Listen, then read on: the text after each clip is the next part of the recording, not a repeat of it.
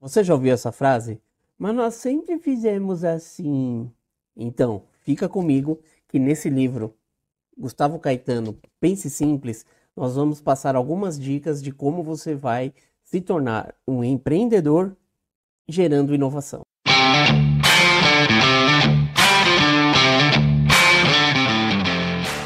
Bom, eu considero esse livro do Gustavo Caetano um livro para startups. Por que um livro para startups? Geralmente as startups estão aí para inovar, para oferecer e entregar alguma coisa que já existe de uma forma diferente. Por exemplo, o Uber nasceu a partir da necessidade dos fundadores dele que estavam procurando táxi em Nova York e na dificuldade de encontrar um táxi, pensaram e criaram a ideia do Uber.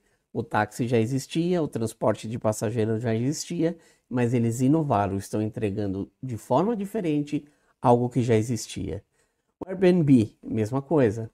É, todos os hotéis da cidade estavam lotados para um evento. Aí os fundadores do Airbnb resolveram oferecer colchonetes para dormirem num cômodo vazio que eles tinham. E aí começou, aí veio a ideia do Airbnb. Pessoas que têm quartos vazios oferecerem para outros pousarem por pouco tempo. Netflix, como que você aluga filme? Antigamente era fita, VHS.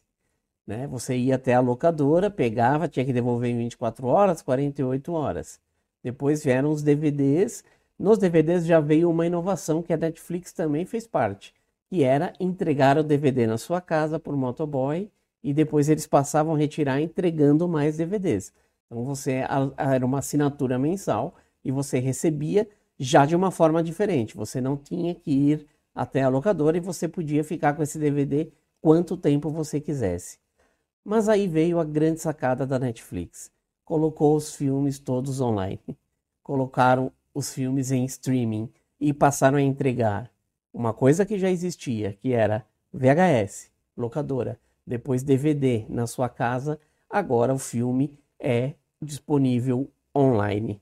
Né? A, frase mais gostosa de ouvir quem gosta de inovar é: sempre fizemos assim. Quando você ouvir essa palavra, saiba que ali tem uma grande oportunidade. Eu vou ler um pedacinho aqui. A Viviane se escreveu.